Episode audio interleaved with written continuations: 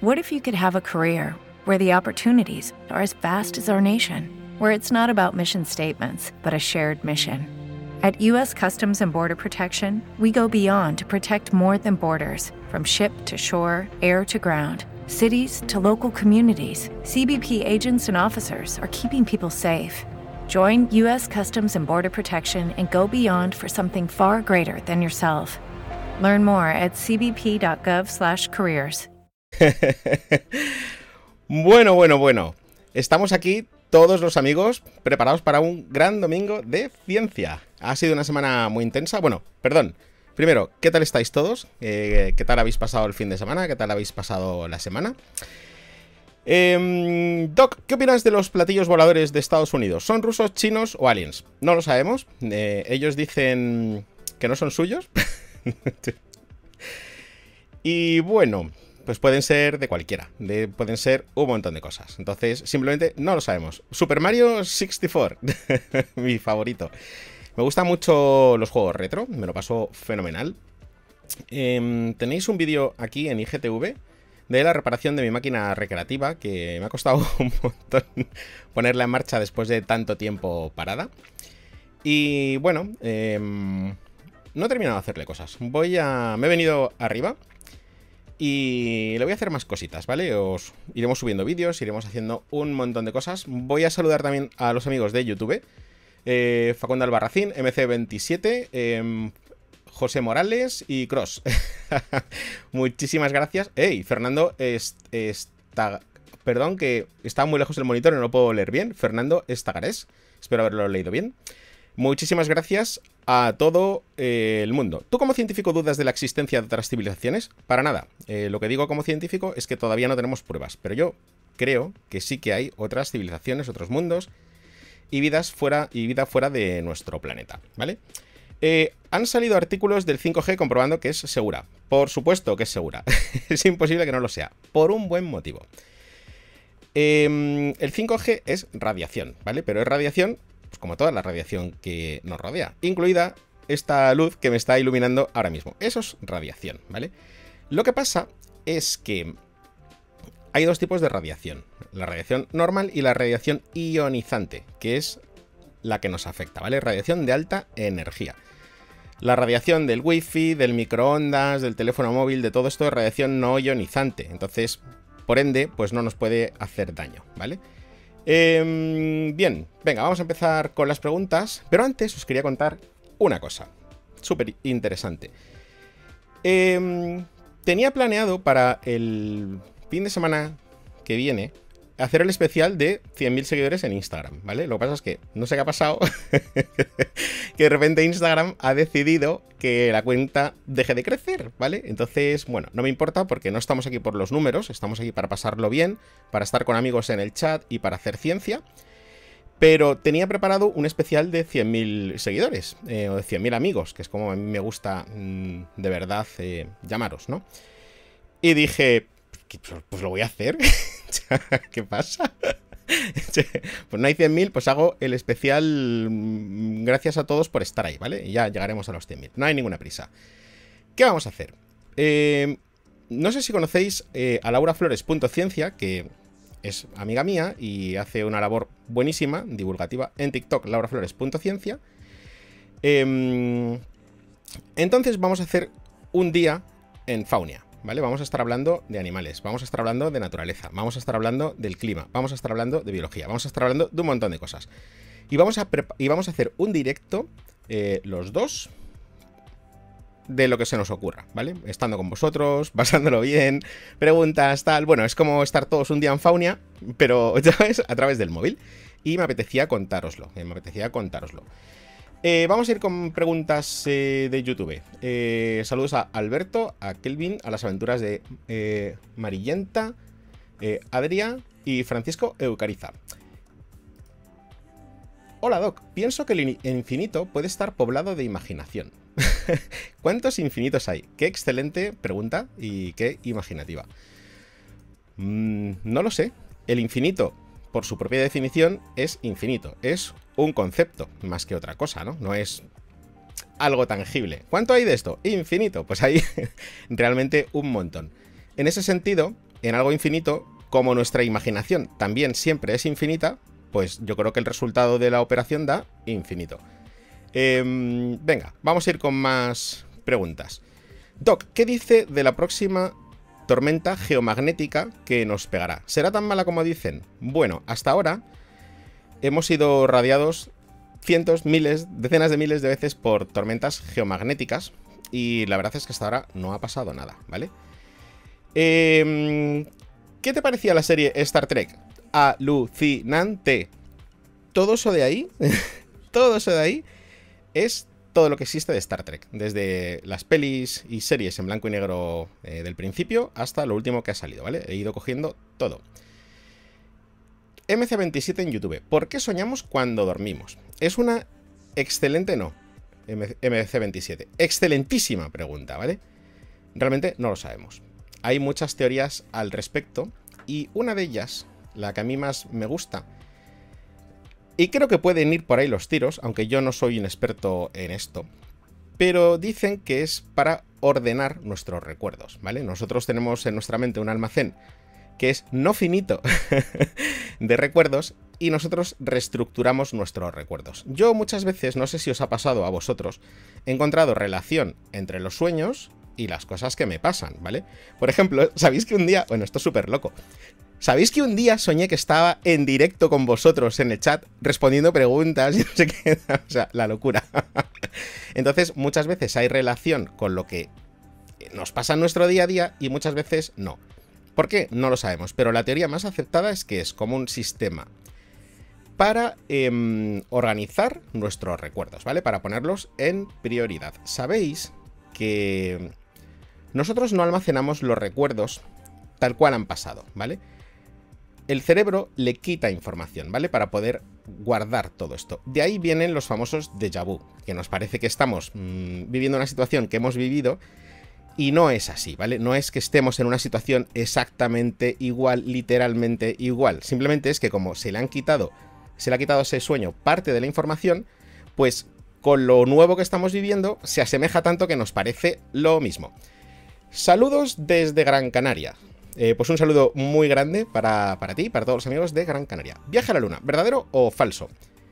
Me encanta que me hagas esta pregunta porque precisamente hoy, que me he tirado todo el día currando, me levanté a las 8 de la mañana, son las 8 de la. No, a las 9 de la noche, para grabar un vídeo. Em, pienso que increíble. Con las teorías de la conspiración más famosas de la historia, ¿vale? Las. Las top.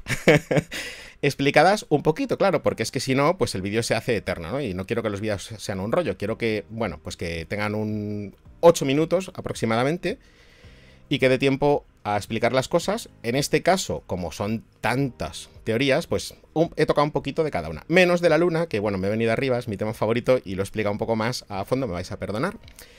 Em, ¿Qué es lo que yo creo? ¿Vale? Tengo un vídeo en YouTube, si te apetece verlo, que lo explica muy en detalle. Aprovecho la ocasión para deciros a todos los amigos de Instagram que si os apetece, apoyéis el canal de YouTube, que está cada día, creo que mejor, ¿vale? Pienso no voy a entrar en fotos, no sé qué, archivos. Vale, eso no vamos a tocarlo, lo hemos visto mil veces. Mi opinión personal, ¿vale? En esa misión, en esas misiones, trabajaron más de 400.000 personas. 400.000 personas. Lo vieron medio millón de... Eh, perdón, perdón. Lo vieron 500 millones de personas en directo, ¿vale? Pienso que es más fácil ir a la luna, ¿de verdad? que engañar a 400.000 personas haciéndoles creer que eso era verdadero, ¿vale? Eh, los directos se ven igual que los posts. ¿Qué calidad? Pues muchísimas gracias por tu comentario, ¿vale?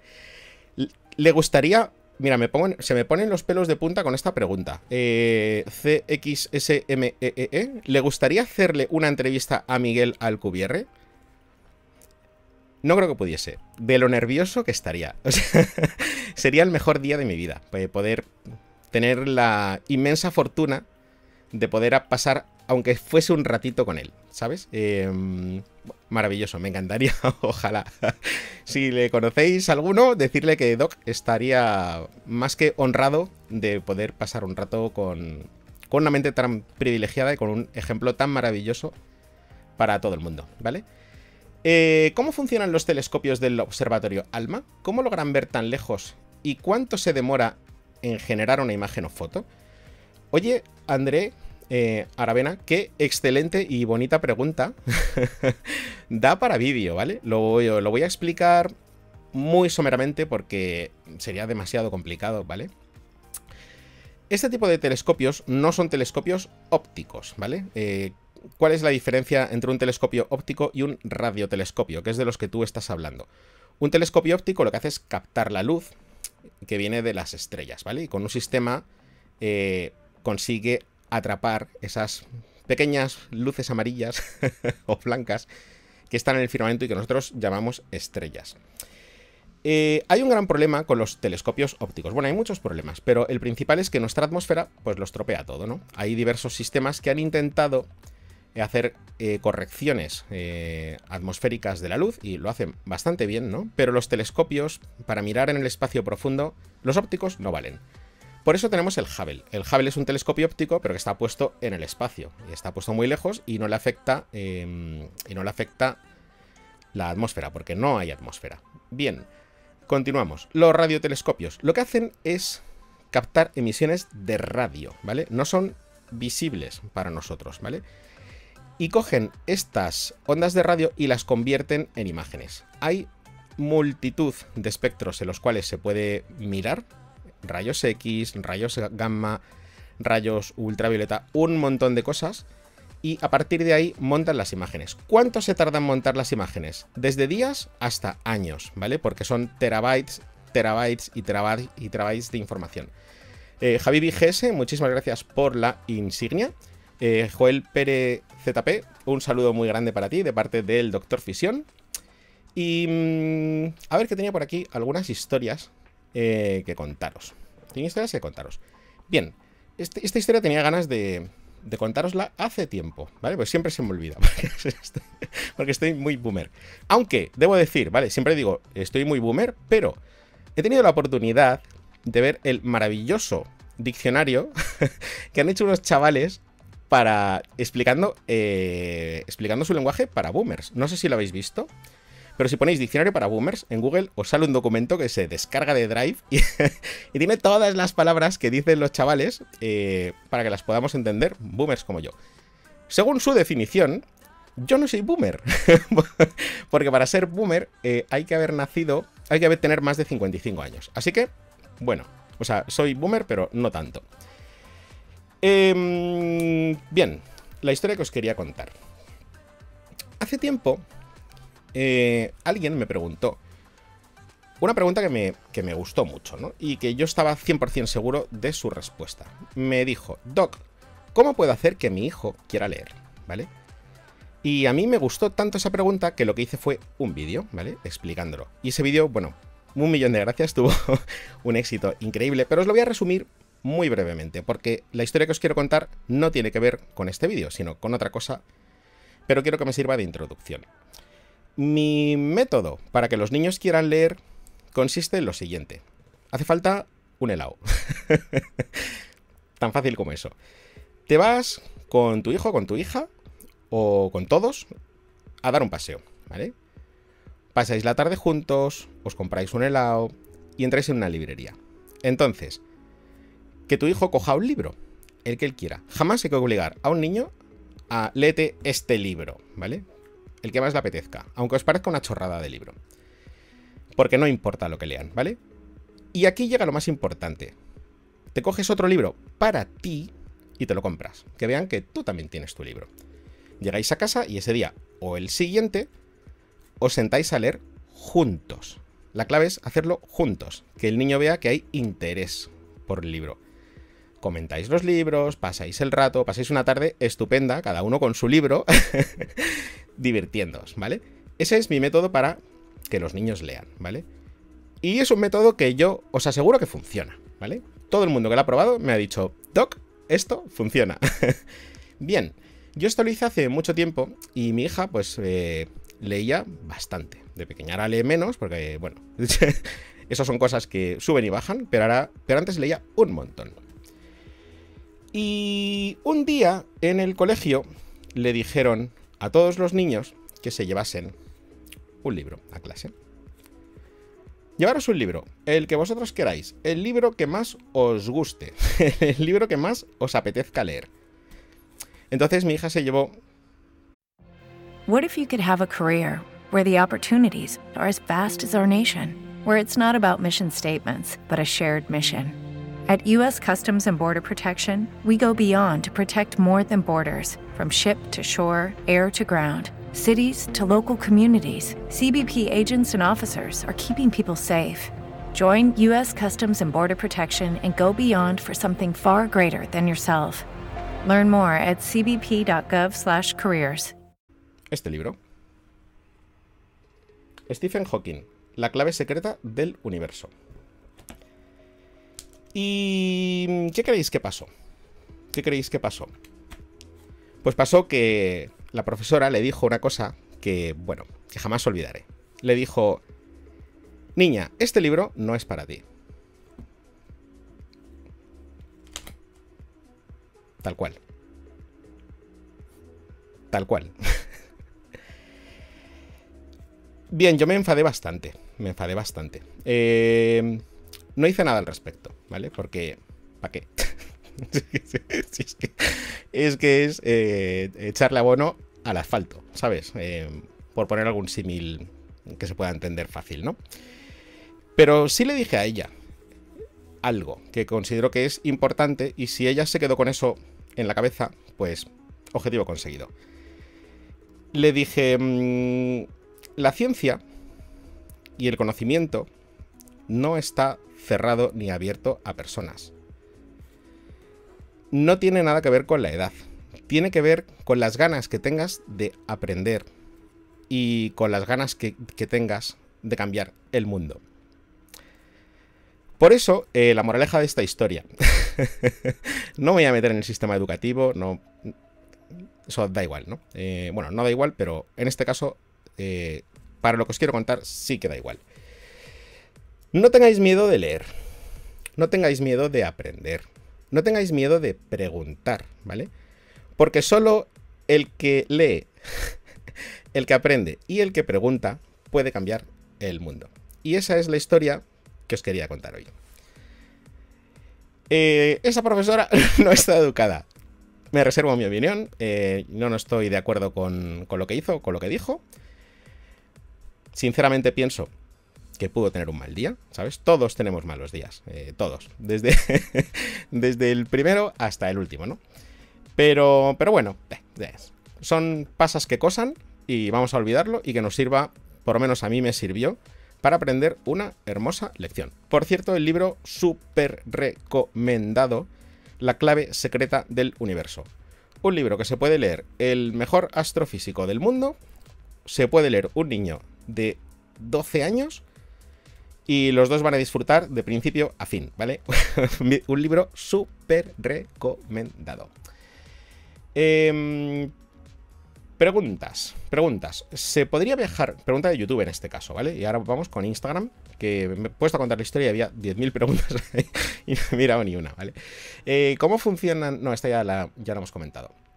¿Se podría viajar en el tiempo tanto al futuro como al pasado? Como en Flash. Em, bueno, yo soy súper fan de Flash. He visto todos los capítulos. Y mm, bueno, me encanta. Lo primero es que me encanta Barry Allen, ¿no? Y, el papelón que hace, bueno, y todos los crossovers. Yo me como todo eso, lo, veo todo, me encanta. Al pasado no se puede viajar, ¿vale? Eh, la física ha demostrado que no es posible. Al futuro sí. Lo que pasa es que aún no sabemos eh, ¿cómo se hacen? Son pasas que cosan. Pasas, pasan que cosas. Ah, lo he dicho mal, ¿no? Ya, tío. Eso me pasa por intentar usar frases eh, de jóvenes siendo un boomer. A ver cómo se dice. Espera, que me voy a hacer captura para aprender. Son pasan, pasan que cosas. Pasan que cosas. ¿Sabes qué pasa? Que esta frase me la ha pegado a ver, yo juego a Clash Royale, ¿no? Y juego no poco, un montón. Estoy en 6.000 copitas y tengo el mazo totalmente maxeado, ¿no? Y llevo jugando desde que salió el juego, hace ya 5 años, ¿no? Y veo mucho a un youtuber que mm, me están corrigiendo por WhatsApp. Pasan qué cosas. Eh, me veo mucho a un, youtuber que os recomiendo un montón que se llama Benny ¿vale? Benny Es un youtuber excelente hace vídeos ahí súper largos de media horita, ¿no? Eh, me están poniendo en el... O sea, ¿tú te crees? O sea, me han oído decirlo mal y están, están entrándome WhatsApps. Boomer, no se dice así. Boomer, boomer. Tía, tía, que estoy en directo, no me llames boomer. Yo soy la culpable. Venga, anda, déjame que estoy aquí en directo con, con todos los amigos del chat. Son cosas que pasan, sí, pero es que se dice mal. Pasas, pasan que Bueno, ya me he liado. La clave secreta del universo de Stephen Hawking. Efectivamente. Ese es el libro. Eh, a ver, que me he liado. Es Benny. Sí, Benny. Benny Hu es eh, el youtuber. Eh, además, me encanta cómo habla. Me encanta que, que. No sé, es que lo hace todo. es increíble el tío. por eso tiene medio millón de suscriptores en YouTube, ¿no? Bien. Em, el otro día. El otro día pensé una cosa. El otro día estaba escribiendo. Em, estaba sacando guiones y estaba escribiendo ahí eh, con los cascos puestos. Yo siempre. Yo siempre que, escribo, escribo con música, ¿no? Me pongo unos cascos ahí de estos súper envolventes. Tengo unos Bose QC35, eh, que no oigo nada, me aíslo, y me pongo a escribir y, saco mis guiones y, bueno, en otro universo, ¿no? Mi musiquita, tal. Escribir mola un montón. Si no habéis escrito, súper recomendable, ¿vale? Tanto a ordenador como en papel. Papel es mejor, pero bueno, yo escribo en el ordenador. Em, y estaba. Estaba escribiendo algo que, bueno, no viene a cuento, ¿no? Pero sobre la ilustración la época moderna. la época moderna, el modernismo, el tal, no sé qué. Esto es todo súper avanzado. Y me di cuenta que siempre estamos en la época moderna. Es decir, nosotros hoy en día vemos pues es que ya lo hemos logrado todo. Es que estamos ya en los. ¿Te parece a Leonard Hofstadter? a ver, ya me he liado, ya me he perdido. Nosotros siempre estamos en la época moderna, ¿vale? Para nosotros, pues ya lo hemos logrado todo. Ya fíjate, ahí internet de no sé cuántos petabytes, cohetes, no sé qué, no sé cuántos, tal. Pero si tú piensas en lo que pasaba hace 20 años, 30 años, eh, dices, Claro, pues es que hace 20 años pensamos que estábamos en la época moderna. Si tú te vas 100 años hacia atrás, pensamos que estábamos en la época moderna. Si te vas a la época de Galileo, eh, era el más moderno de todos, porque creían el heliocentrismo, ¿no? Y los demás, pues no. ¿Qué me hace pensar esto? Que no debemos ser conformistas. No hemos logrado todo. De hecho, no hemos logrado nada. Tenemos mucho por avanzar. Eh, no hay que pensar todo está inventado, lo tenemos todo. Eh, sabemos todo. No, no, no. Es que cada pocos años descubrimos un montón de cosas. Entonces, creo que hay que cambiar un poco esa visión, ¿vale? Nosotros tenemos mucho que mejorar, mucho que cambiar, especialmente en lo que se refiere a nuestro planeta, que lo tratamos fatal. fatal. Y mm, de eso hablaremos un poco en el directo de, de, Faunia, porque, bueno, Laura es una excelente bióloga, sabe un montón de, de todo, de animales, de biología, bueno, sabe infinito. y bueno, yo creo que va a molar un montón. Eh, me gusta ese pensamiento. Pues muchísimas gracias. Em, doctor, ¿qué opinas del viaje a otros sitios del espacio mediante la contracción del espacio? Pienso que en un futuro será posible. No por ahora, pero en un futuro sí. Hay muchas preguntas y pocas respuestas. Eh, Jimena, Jimena Quite. Eh, muchas preguntas y pocas respuestas. Sí. Y, mm, y mientras más sabemos, más preguntas hay, ¿vale? Joaquín López, eh, mi madre me compró el libro Historia del Tiempo, del Big Bang a los agujeros negros, de Stephen Hawking. Una maravilla de libro, pero son caros en Chile. Sí. Eh, bueno, lo primero. Tres cosas. son tres cosas. El libro es maravilloso, ¿vale? El libro es una auténtica pasada. No es un libro que pueda entender todo el mundo, ¿vale? Es un libro que es denso, que es un libro que es denso. Pero si te lo lees tres veces, lo pillas, ¿vale? Eh, hablo en general. Es un libro que se puede, si lo lees, si lo lees, si lo lees, al final, porque eso no es un libro para leer una vez, es un libro para leer toda la vida. es maravilloso. Eh, segundo, tu madre, muy grande por regalarte ese libro. O sea, un regalazo increíble, ¿vale? Eh, tercero, los libros son caros en Chile. Bueno, en Chile, eh, en México, En Colombia, en Argentina, en Perú, en España, en todos los lados. Los libros son muy caros, efectivamente. Deberían ser mucho más baratos. Deberían ser mucho más baratos. Porque al final, em, bueno, los libros sirven para transmitir la cultura, ¿no? De hecho, hay un dicho que dice que la mejor forma de maltratar un libro es leerlo. Parece un pensamiento súper hermoso, ¿no? Eh, yo no quiero libros que estén nuevos. Yo quiero, que estén, yo quiero libros que estén estropeados de tanto leerlo, ¿vale? en España es todas partes, sí. En España todo, o sea, está caro todo. Es que, bueno, y en la luz y no sé qué, bueno, o sea, eh, mejor ni pensarlo porque es que si no... Eh, si a alguien le interesan libros de Hawking, Feynman, etc., la editorial Austral tiene ediciones muy económicas y es una colección preciosa. Voy a hacer captura de este mensaje de Chris Legends porque le voy a echar un buen vistazo. A ver si hay... Es que a mí me gusta comprarme... El IVA en Chile eh, es del 19%, Doc. Para los libros, ¿no? A ver. En España, a ver, libros. Es que aquí como cambian cada vez que les da la gana. Em, pues no lo sé. En España, los libros, periódicos y revistas eh, tienen un IVA del 4%. Menos mal. Menos mal. Eso sí, para leerlos por la noche tienes que pagar la luz con un IVA del 21%. ¿Vale? Eh, pero bueno. Y no hablemos en Argentina. Sí, es que los libros son muy caros. Los libros son muy caros. Mm, los libros electrónicos, bueno, pues son más económicos, pero es que al final... Es que a mí me gusta el papel. Es que yo, si el libro no huele...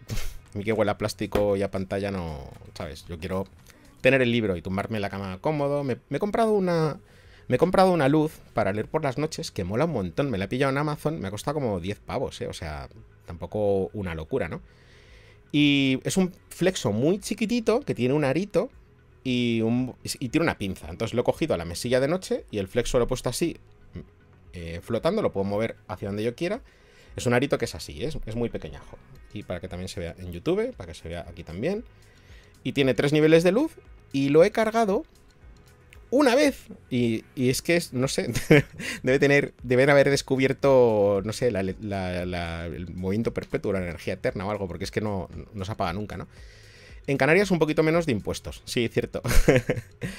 ¿Qué piensas de conseguir el PDF en Internet e imprimirlo? Bien,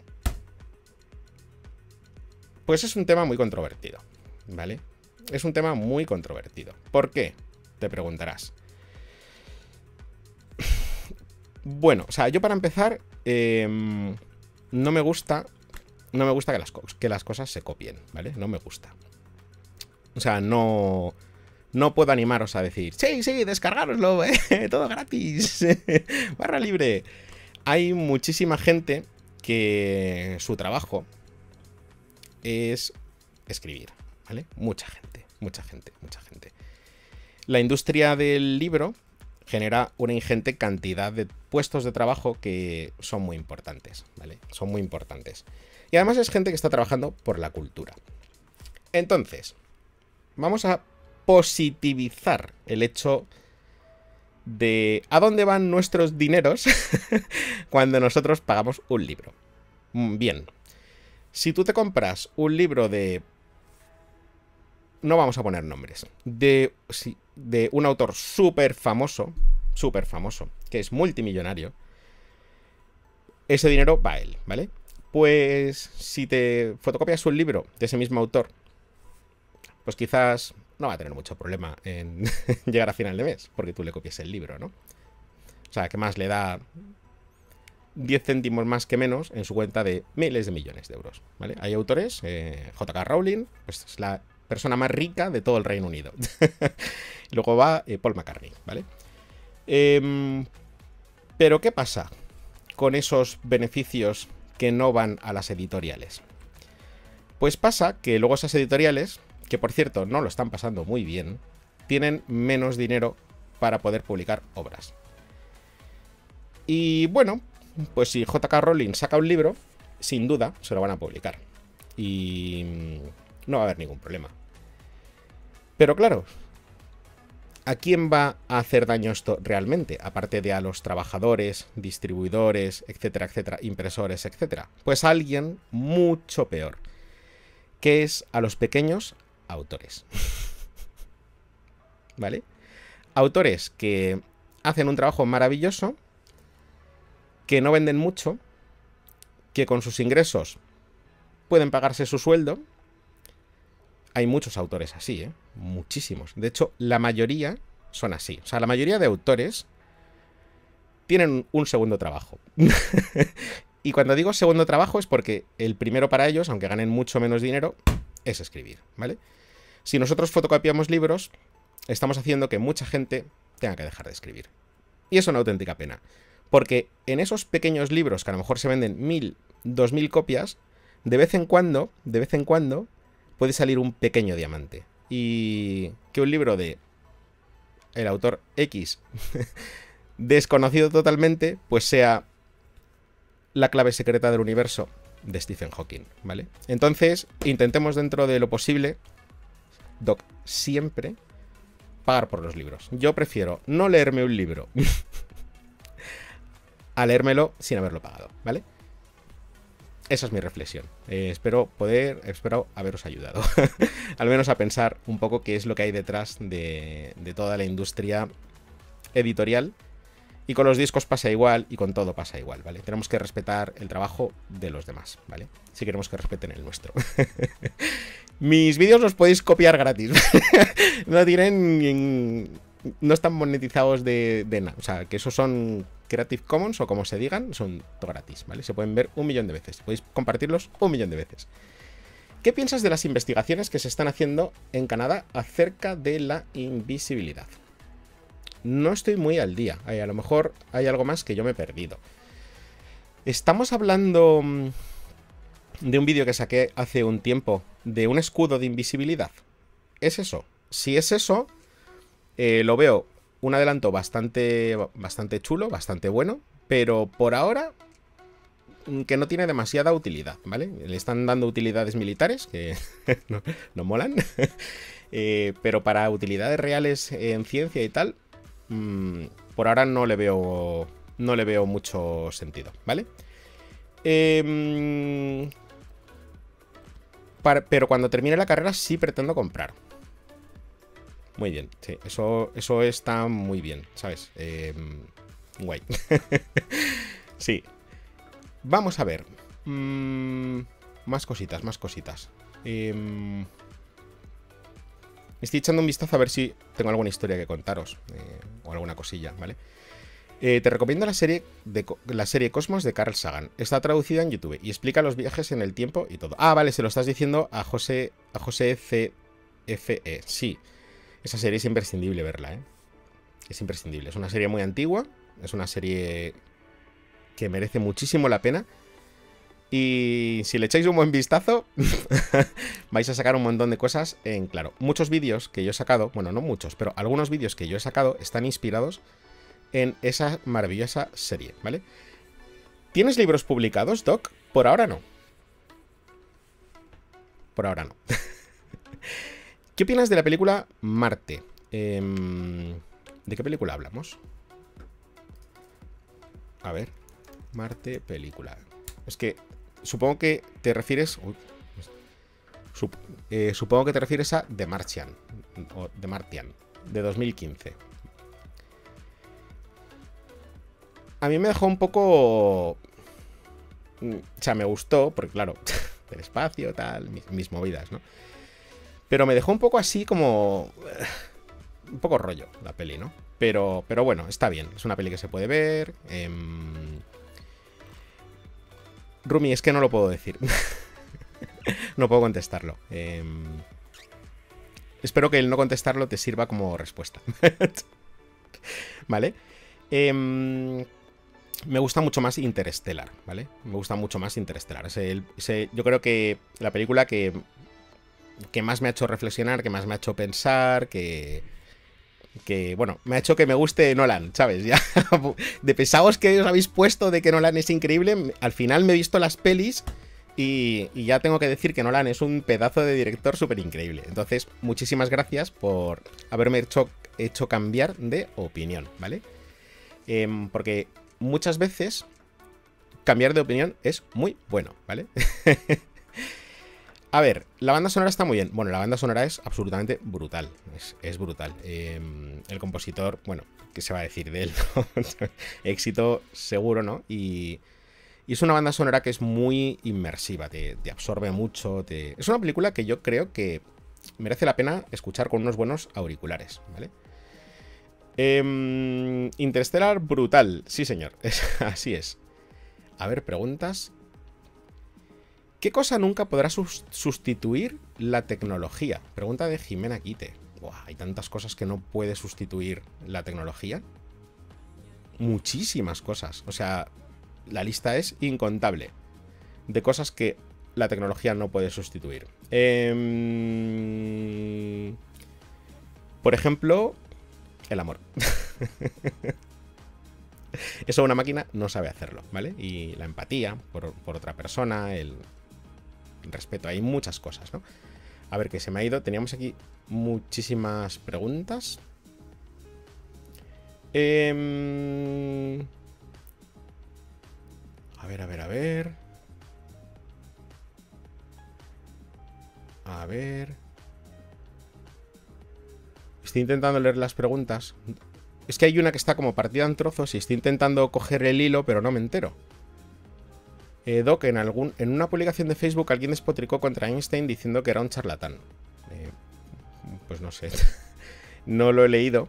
Eh, un charlatán que nunca demostró nada. que nunca demostró nada. ¿Qué opina al respecto? Bueno, es que me sorprende tanto la pregunta que es que no sé ni qué decir. la teoría, o sea, la, relatividad especial está más que demostrada. Y, y es que además es un caso, o sea, es un caso especialmente sangrante que se metan con él, ¿no? Porque Albert Einstein mm, no tenía en su mano forma de demostrar muchas cosas de las que había dicho o predicho, ¿no? ¿Por qué? Pues muy fácil. Porque es que estaba 50 años adelantado a su tiempo. Entonces, muchas de las cosas que él dejó escritas a lo largo de la historia se han ido demostrando. Evidentemente, pues Einstein no tenía un acelerador de partículas para, poder demostrar la movida, ¿no? Eh, tampoco tenía un GPS para poder demostrar que a 35.000 kilómetros de altura los relojes iban más despacio que en la Tierra, ¿sabes? Pero en cuanto montaron el sistema eh, GPS, pues hubo que hacer correcciones en el software, porque es que hay tal diferencia de tiempo que cada dos minutos ya no valía el sistema de geoposicionamiento, ¿no? Entonces. Y luego, por otro lado, Albert Einstein ha hecho la que sea. La que quizás sea la mejor fórmula matemática de la historia de la humanidad, que es E igual a mc al cuadrado. Entonces, a partir de esa aportación, em, no sé, que es un charlatán, pues no sé. Felicidades el que lo haya dicho. Eh, seguramente, pues no sé, sea broma o, no tengo ni idea. Em, ¿Por qué es tan especial E igual a mc al cuadrado? ¿Lo habéis pensado alguna vez? Es una fórmula que es que tiene... no, tiene nada, es que es así, ¿sabes? Bueno, vamos a hacer un matiz, ¿vale? Un matiz súper importante. La fórmula EMC al cuadrado no es la fórmula real, ¿vale? Esa fórmula es la que utilizamos en marketing, ¿vale? Para hacer que a la gente le mole la ciencia, ¿no? E igual a mc al cuadrado, tal, Einstein, ¿cómo mola, tal? Pero esa fórmula no es así. Esa fórmula es una simplificación brutal, tan brutal que es que no se puede utilizar en el mundo real, ¿vale? La fórmula de E igual a mc al cuadrado, que el, físico barbudo la tiene, la tiene tatuada, se la ha puesto. se la ha puesto en el brazo, se la ha tatuado, tío. Y, tiene solo EMC al cuadrado. Y el otro día ahí hablando con él, le, dije, le dije, tío, menos mal que te has tatuado la, corta, ¿no? Porque si te tatúas la de verdad, te das siete vueltas al brazo. y es que, claro, la fórmula real es muy grande, la que contempla todo, ¿no? Es una pedazo de fórmula que si la ves te asustas. Pero bueno, la que nosotros usamos es E igual a MC al cuadrado. Vamos a trabajar en el día de hoy con esa fórmula, ¿vale? Con la fórmula simplificada. El espacio es igual a la masa por la velocidad de la luz al cuadrado. Y vamos a utilizarla en un caso práctico, ¿vale? Vamos a utilizarla en un caso práctico para que veáis si Einstein era un charlatán o no.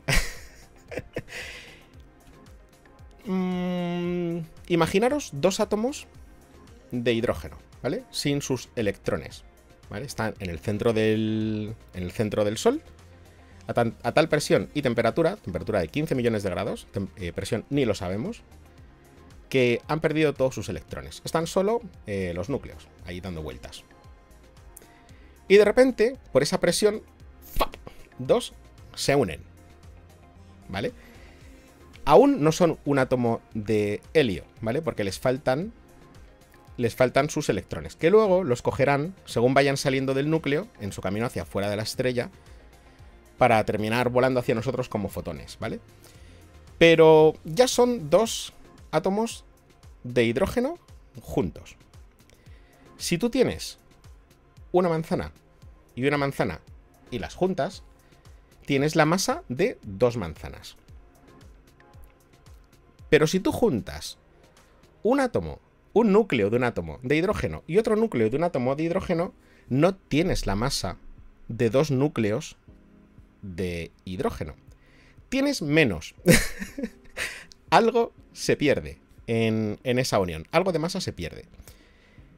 Por suerte para nosotros. Porque ese algo que se pierde, porque como la energía ni se crea ni se destruye, que solo se transforma, se transforma en algo, ¿vale? Y ese algo es energía, que es la que hace que nosotros podamos ver nuestros preciosos días eh, soleados y que pueda haber vida en nuestro planeta. Bien. Pero ¿cuánta energía nos entrega el universo a cambio de dos tristes núcleos de hidrógeno? Bien, pues la respuesta la tiene E igual a mc al cuadrado. Imaginaros que vamos a hacer el cambio entre euros y dólares. ¿Vale? Nosotros estamos entregando un euro, un, un de hidrógeno. Y a cambio, nos van a devolver la otra divisa, ¿vale? ¿Cuánto nos devolvería? Pues si hacéis la operación E igual a mc al cuadrado, como la velocidad de la luz es aproximadamente 300... 300.000 kilómetros... 300 millones... Me estoy liando. Bueno, el resultado da 90.000 millones de unidades de energía, ¿vale? Eh, el libro El universo en tu mano dice la cantidad de cosas que se pueden explicar con esa fórmula. Y lo explica exactamente como tú, Doc. Se nota que lo leíste, exactamente. Iba, iba a leer. Eh, cuando, cuando has dicho y lo explica exactamente como tú, iba a decir, no, el libro no lo explica como yo. Yo lo explico como el libro, porque lo he leído, ¿vale? Entonces, esa es la tasa de cambio que nos entrega el universo. Y es la mejor explicación para poder explicarle a cualquier persona por qué E igual a mc al cuadrado es la fórmula más importante que tenemos, ¿vale? Porque hemos podido comprobar científicamente que esto es así, ¿vale? Entonces, em, lo único que pasa, por cierto, eh, aquí al amigo que, em, que me ha hecho la matización, súper importante, porque el libro en ese punto tiene una errata, ¿vale? Y es que habla de 90.000 billones y no son billones, ¿vale? Son 90.000 millones, porque en la traducción se han equivocado y han hecho el billón americano, ¿vale? Eh, la han liado pardísima. Pero bueno, es muy fácil porque es 300 millones de kilómetros por segundo eh, elevado al cuadrado, ¿vale? Te lo digo por si. por si. Mm, por si te lías cuando lo leas, ¿vale? Que yo me quedé un rato ahí pensándolo y dije, no puede ser 90.000 billones con B. ¿Quién fue primero, el huevo o la gallina? Eh, dice mi amiga, arroba pregúntale al biólogo que fue el huevo. Y en IGTV tengo una entrevista con ella donde lo explica súper bien, ¿vale? No puedo ver anime. Ah, no puedo ver anime y a usted. Pensé que había que elegir una de las dos cosas. Bueno, pues... Em, Martín... No sé qué quieres que te diga. Si... Mm, si el anime es mm, Naruto o Dragon Ball o One Piece, te puedes ir. no hay problema, porque esos tres son mis súper favoritos. Y luego subo las preguntas a IGTV y las puedes leer, ¿vale? Así que no hay problema. Em,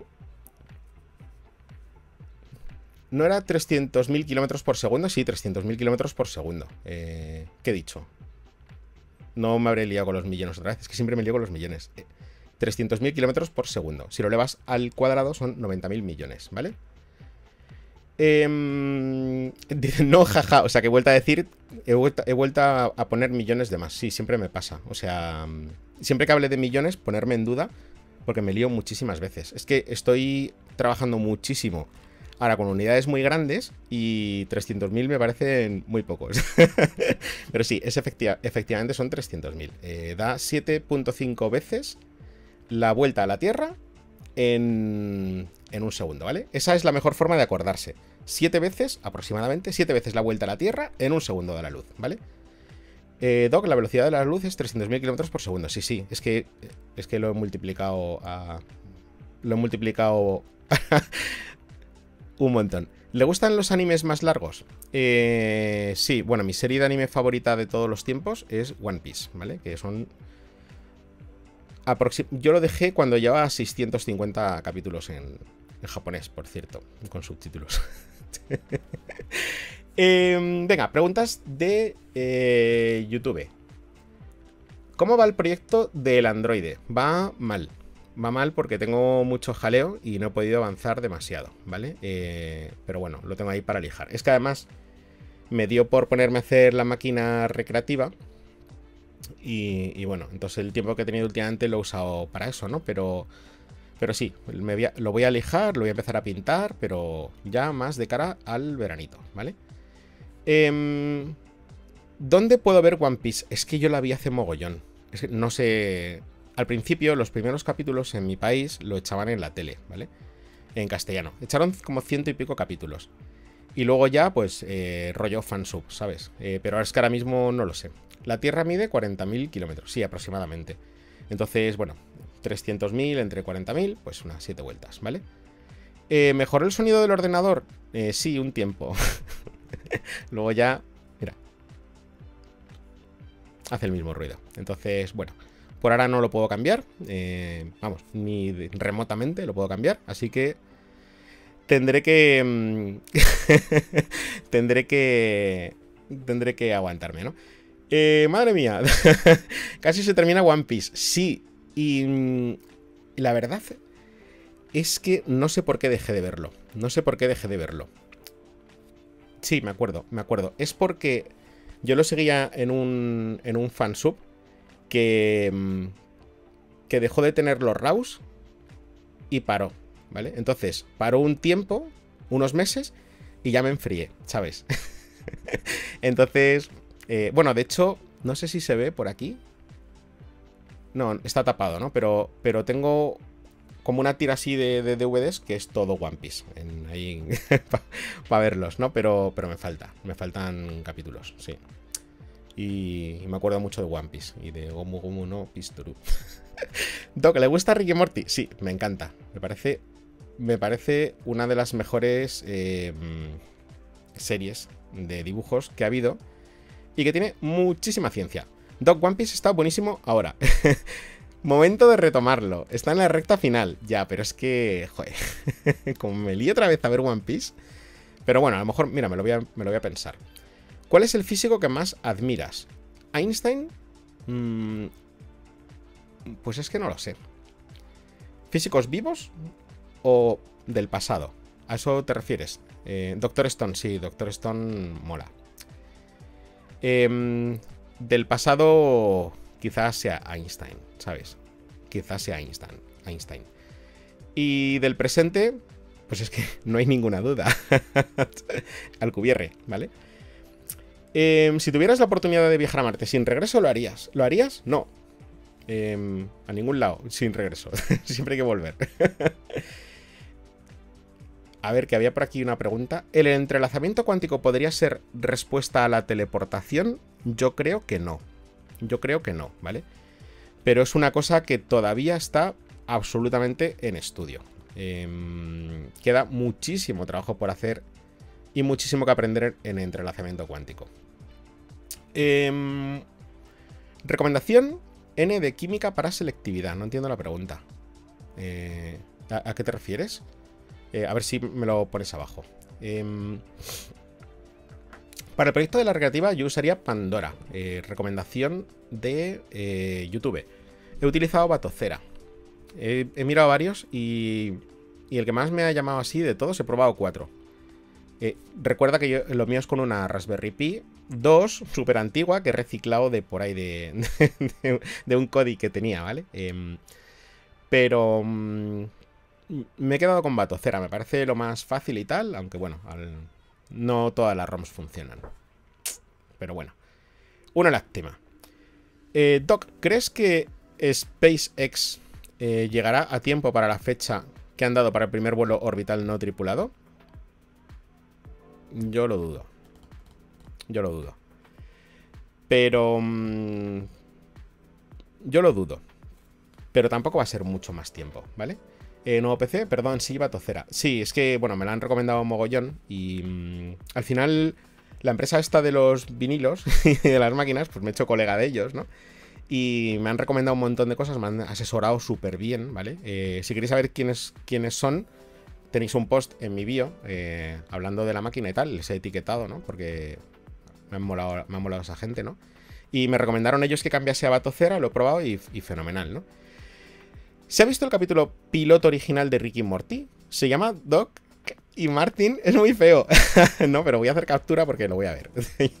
ya me ha picado la curiosidad, ¿no? ¿Algún libro que me recomiendes? Cualquier tema. Yo creo que el libro que estábamos hablando antes, que me decía un amigo que, que, la historia que estás contando es de un libro. Y yo le dije, sí, es de este libro que se llama El universo en la palma de tu mano, ¿vale? Es un libro buenísimo. Em, es cierto que gracias a la física pudimos crear altavoz. Aviones. Ah, aviones. Había leído altavoces, tío. Perdón. Eh, claro, claro. Em, la sustentación alar, que se produce por la diferencia de presión que hay entre el aire de abajo y el aire de arriba por la curvatura del ala, eh, es lo que nos permitió crear aviones. Eh, a ver, a ver, a ver. Preguntan por aquí. Javier, eh, Javier, JP es ético, pero no sé de dónde viene la pregunta. ¿Qué recomiendas hacer en el examen de... No, esta no era. A ver, sí. ¿Qué opinas de revivir antiguas especies como el, como el mamut? ¿Es ético? Es que al partir la pregunta me lo, me lo ponéis súper complicado, porque entre que no veo nada y, se me, y hay mogollón de preguntas es súper complicado, ¿no? Em, no sé si ético, ¿vale? Pero lo que sí es cierto es que es muy improbable que podamos hacerlo. Por lo siguiente, imagínate que consiguiésemos absolutamente todo, todo el código genético de un dinosaurio y pudiésemos revivirlo. Ese animal no podría vivir en nuestro planeta actual, porque las condiciones, por ejemplo, de presión, de oxígeno y de CO2 son totalmente distintas. Simplemente se ahogaría en nuestro, en nuestro mundo, ¿vale? Em, a ver, a ver, a ver.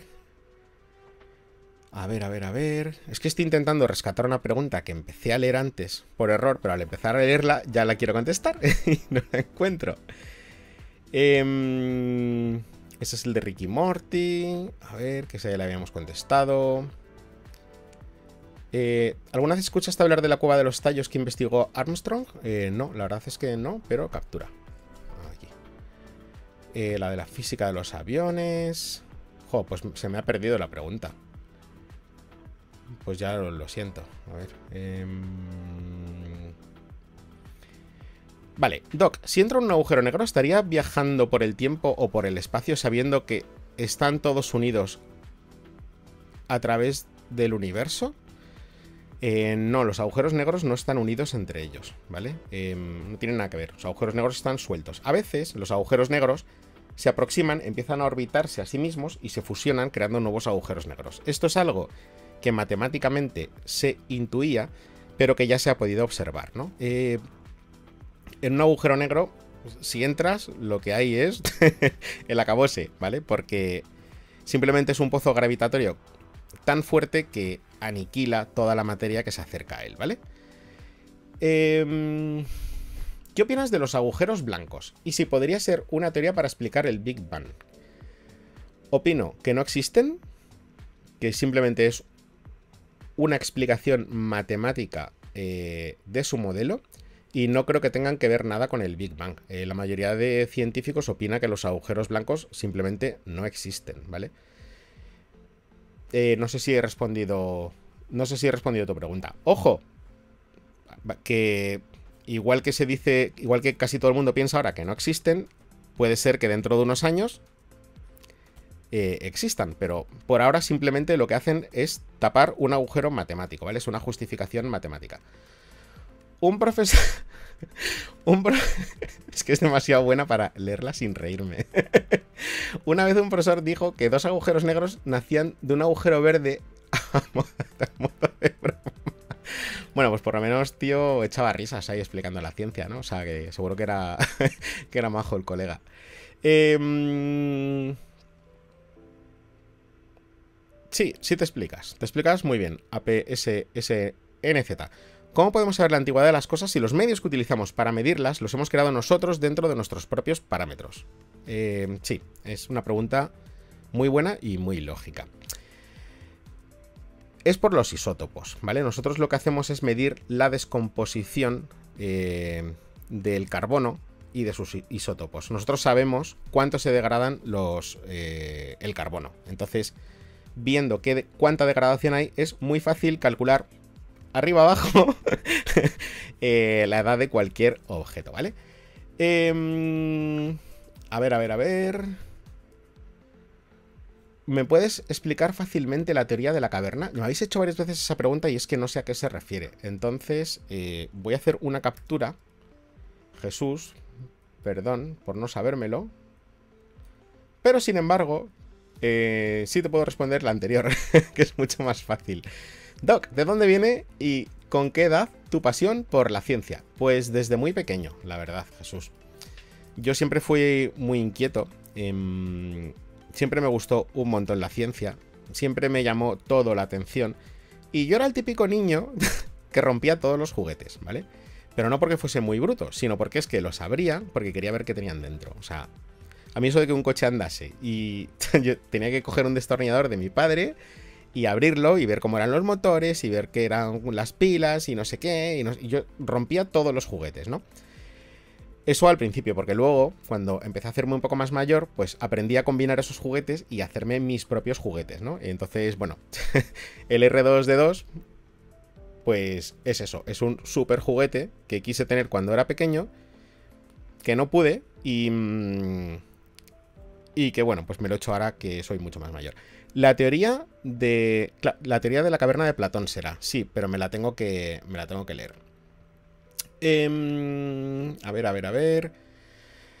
¿Se podría conseguir gravedad dentro de las naves espaciales? Bueno, por ahora el método que se ha pensado es, haciendo, es hacer rotar la nave, ¿vale? Hacerla rotar. Para conseguir no gravedad, pero sí al menos cierta comodidad dentro de las naves, ¿vale? Se refieren al mito de la caverna. El mito de la caverna de Platón, sí. Voy a hacer captura porque es que. Uy, espera que me cargo el directo. Oh, espera, espera. No sé si me estáis viendo o no en el directo, pero se ha roto algo. Eh, se ha quedado la pantalla en negro. Ah. Pues espera un segundín que voy a que voy a cortar el directo. Es que no sé si me veis o no. Yo veo toda la pantalla en negro. Voy a despedir a los amigos de YouTube y, mm, retomo aquí para despedirme de vosotros. Perdonad, ¿eh? que me he cargado el directo al hacer la captura de pantalla. No sé qué ha pasado, pero le ha sentado fatal a Instagram esto.